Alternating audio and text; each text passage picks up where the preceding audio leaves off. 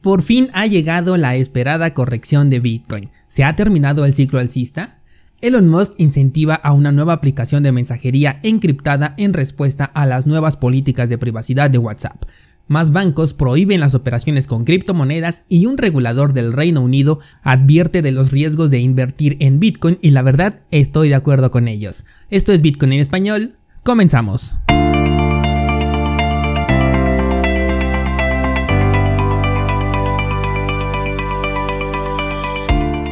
Hola, soy Daniel Vargas y esto es Bitcoin en español, un lugar donde hablamos de la tecnología más revolucionaria desde la invención del Internet. ¿Crees que estoy exagerando? Ponte cómodo y déjame ser tu guía en un camino sin retorno, el camino a la descentralización.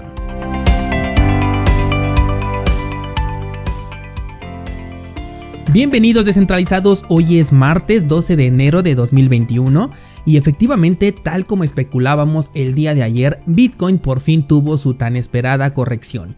Podemos ver a muchas personas entrar en pánico, cosa completamente normal en el sector de las inversiones, pero lo que me da mucho gusto es que según una encuesta que les puse ayer en Instagram, la mayoría de los descentralizados está o holdeando o bien buscando seguir acumular en una recompra. Eso significa cero pánico entre esta comunidad de descentralizados y una estrategia bien definida en cada uno de ustedes, con lo cual estoy seguro que van a obtener muy buenas ganancias si no es que ya las tienen seguramente en este preciso instante. Ayer justo te hablaba de las oportunidades de entrada que Bitcoin nos ofrecía. Y mira, esto es justo una de las oportunidades que ya esperábamos desde hace mucho. Como no podía ser de otra forma, la pregunta ahora es ¿hasta dónde puede corregir el precio? Y como todo en Bitcoin, no podemos más que especular y aprovechar para inclinar esta balanza a nuestro favor. Por ahora, esta corrección ya es la más fuerte que se ha tenido desde el crash de marzo de 2020. Estamos hablando ya de un 27%. Y ayer te comenté que la corrección más fuerte registrada era del 21%. Esto considerando nada más desde el crash de marzo de 2020 a el día de hoy. En lo personal ya tengo órdenes de compra activas para aprovechar cualquier movimiento a la baja. Me interesan mucho las zonas de los 28 mil, los 25, los 23 y obviamente los 20 mil dólares. Todos estos puntos que acabo de mencionar son completamente posibles de alcanzar, pues una corrección hasta los 20 mil dólares correspondería apenas a un movimiento del 50%, algo que no es para nada extraño dentro del criptomundo. La verdad es que dudo mucho que llegue a este nivel, pero como nada es seguro en este sector, yo tengo mi orden abierta a esos niveles. Quién sabe, incluso y una vela que se desplome fugazmente haga que mi orden se ejecute y tenga una excelente entrada. Y fíjate qué curioso ahorita que dije excelente entrada, que hace un año estábamos hablando de que Bitcoin estaba barato porque estaba muy por debajo de los 20 mil. Y tal como en aquel momento te dije, va a llegar un momento en donde compraremos a 20 mil e incluso más caro y aún así será un buen precio. Y mira, enos aquí. Hay una estrategia que te he compartido y de hecho desde cuando quiero hacerles un video en YouTube mostrando justamente esto y se trata de la media móvil de 20 periodos en un marco temporal de una semana. Me gusta mucho este indicador porque en el movimiento alcista de 2017 el precio siempre respetó a esta media móvil y si la utilizamos como indicador para este movimiento podemos ver que el precio podría corregir incluso hasta los 18 mil dólares, una oportunidad imperdible si es que tu objetivo es la acumulación a largo plazo. Otra cosa que veo en el mercado es que se trata de una toma de ganancias en dólares con la intención de reinvertir. Esto te lo digo porque en primer lugar las altcoins no han incrementado su precio considerablemente, por lo que podemos deducir que no se está moviendo capital hacia ellas. Por el otro lado, aunque las comisiones por transacción sí incrementaron, no fue un incremento exponencial, lo cual quiere decir que el dinero sigue dentro de los exchanges, pero seguramente en monedas estables. Que por cierto, ahorita te voy a decir algo sobre las monedas estables. El punto es que no hay transacciones de salida de capital que hagan que la blockchain se esté saturando.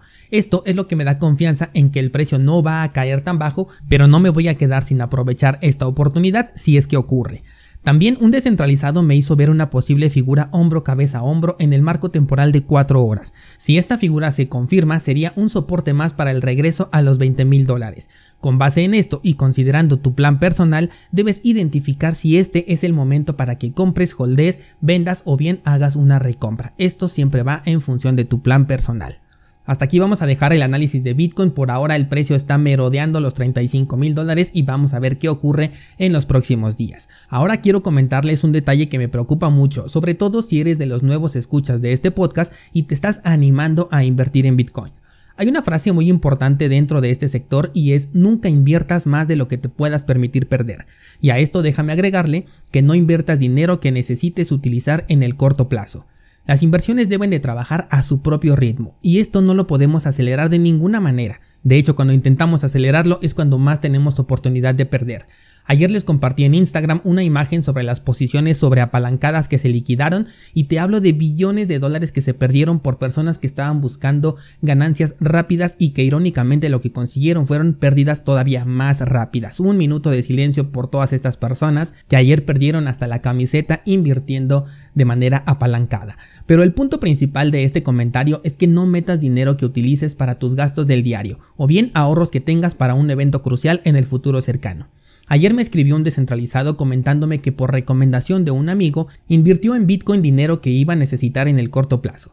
Lamentablemente, como no sabemos si el precio de Bitcoin se va a recuperar en la próxima hora, en los próximos días, semanas o incluso meses, lo mejor en este caso es aceptar la pérdida y recuperar el dinero restante para cubrir su eventualidad. Sabes bien que mi recomendación siempre ha sido nunca vender en pérdidas cuando se trata de Bitcoin, pero esto solamente lo podemos hacer cuando el dinero invertido no lo necesitamos e incluso nos podemos, por así decirlo, dar el lujo de perder sin que afecte a nuestra economía personal, aunque eso sí, nuestra moral se va a ir al suelo porque obviamente sería un duro golpe perder nuestras criptomonedas. Así que descentralizado que eres nuevo, los mercados, todos los mercados dan oportunidades constantemente. No creas que por no entrar ahorita te lo vas a perder y jamás vas a poder encontrarte con esta oportunidad otra vez. No inviertas de manera emocional, elabora un plan, determina la cantidad de dinero que puedes meter y recuerda que la paciencia recompensa muy pero muy bien. Cambiando de tema, he estado probando a la criptomoneda, o mejor dicho, el token de Neutrino, que es una moneda estable, pero dentro de la red de Waves. Eh, Waves es uno de los proyectos más longevos de contratos inteligentes y que además tiene su propio exchange descentralizado. Muchos me han preguntado por este token Neutrino USD, pero más que nada por su staking, que es una clase de finanza descentralizada que te da interés por dejar ahí tu dinero.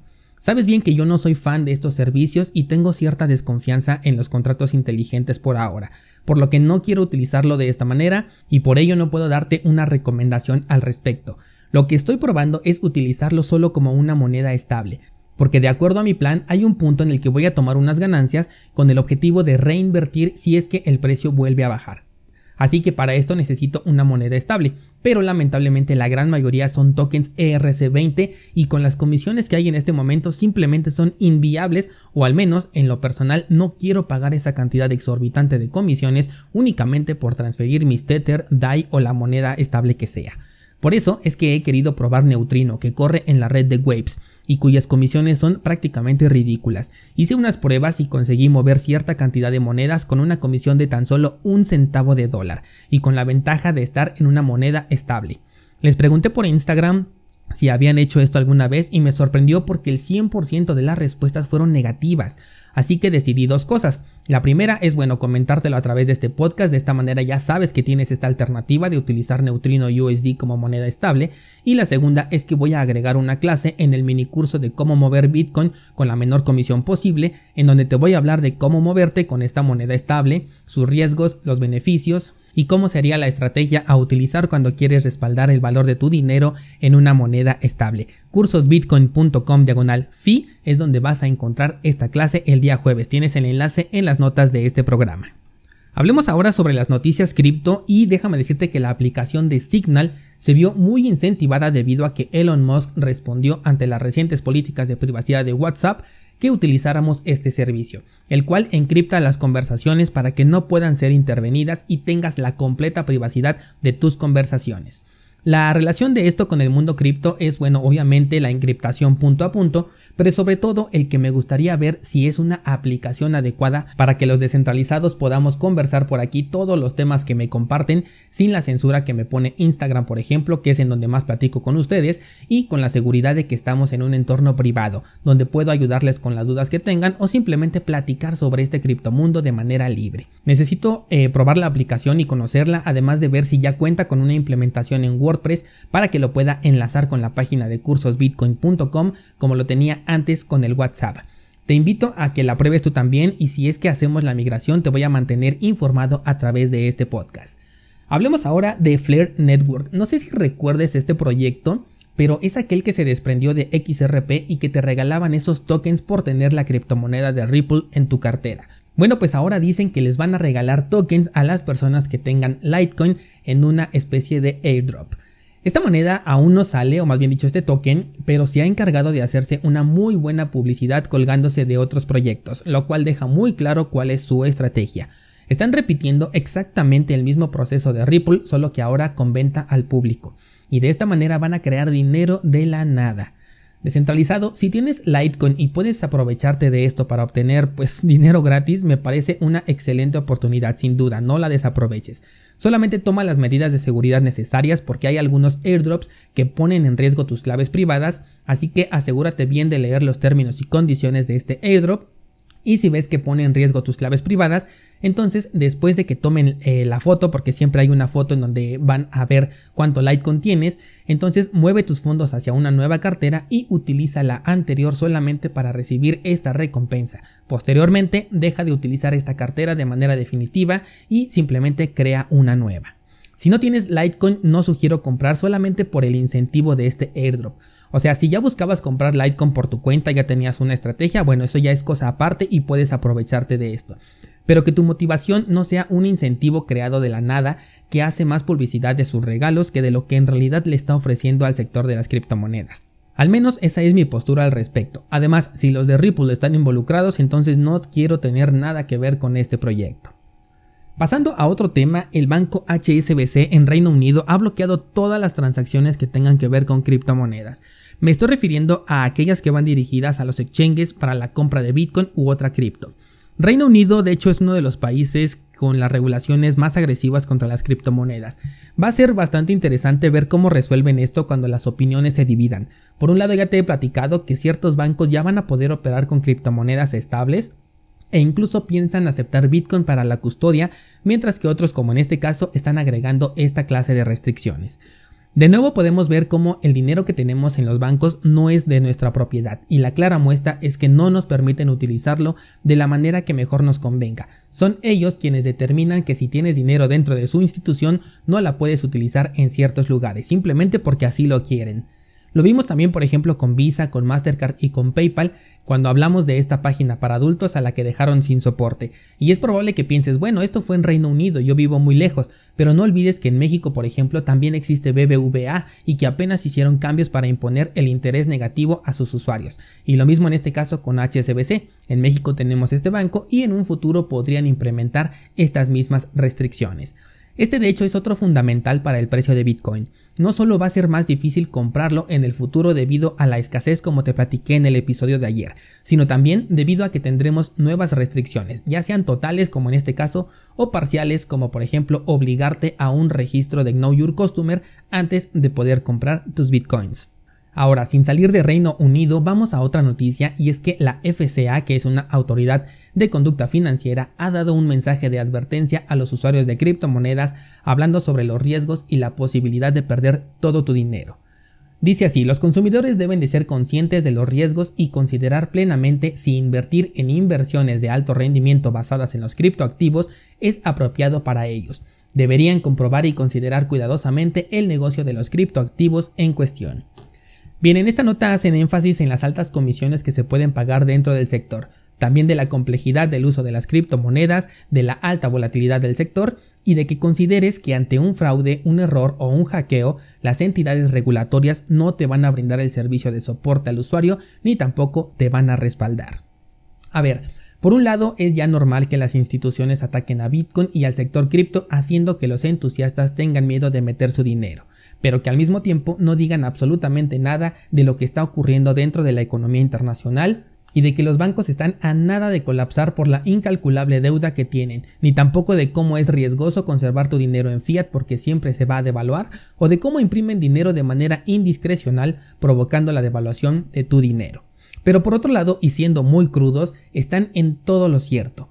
Con Bitcoin y todo el sector cripto estás adquiriendo una responsabilidad a la que nunca había sido expuesto la responsabilidad de custodiar tu dinero, de encargarte personalmente de tus transferencias y aceptando la responsabilidad de en qué lugares metes tu dinero sin respaldo alguno por parte de las entidades regulatorias. Seamos sinceros, si buscamos un mundo descentralizado, no podemos acudir a las entidades regulatorias mismas a las que nos oponemos cuando se habla de criptomonedas solamente porque cometimos un error de meter nuestro dinero en una página de mala reputación, porque existió un hackeo del cual ya sabemos que tarde o temprano va a suceder en todos y cada uno de los exchanges, o simplemente porque te equivocaste al ingresar tu dirección cripto y por ello perdiste tus fondos. Los riesgos que mencionan en este artículo son completamente reales las comisiones en muchos casos sí son muy altas, tanto así que por eso hice el curso de cómo pagar menos comisiones, porque sé que es un problema al que nos vamos a enfrentar tarde que temprano. La complejidad es mucho mayor que con el dinero fiat, porque simplemente no hay vuelta atrás en las decisiones que tomes con tus criptomonedas, y el mínimo error podría dejarte en ceros. Y bueno, sobre la volatilidad creo que no requiere ninguna explicación, y menos en este momento, ¿verdad? Invertir en criptomonedas no es un juego, es como la oración lo dice, una inversión, y en cada inversión existe el riesgo. En este caso, de las criptomonedas el riesgo es muy alto, no porque Bitcoin sea inseguro, sino porque las inversiones requieren un grado de autocontrol muy complejo y más cuando se tiene un mercado tan emocional con el de Bitcoin. A esto agrégale la complejidad técnica que tienen las transacciones y la comprensión del entorno en general y se vuelve un entorno mucho más peligroso. Por lo que al menos por esta ocasión me voy a sumar a la advertencia que te da esta entidad y te invito a que antes de invertir investigues y tomes la decisión consciente de que estás en un sector donde podrías perder tu dinero por muchos motivos. Algunos de ellos ni siquiera existen o no son tan comunes dentro del sector tradicional como para perder tu dinero. Y bueno, pues hasta aquí el día de hoy descentralizado. Todavía hay mucho más que contarte, pero no me gusta que el podcast se haga tan largo. Así que algunas cosas te las compartí directamente en Instagram y mañana continuamos platicando con lo que quedó pendiente y lo nuevo que ocurra en el sector de las criptomonedas.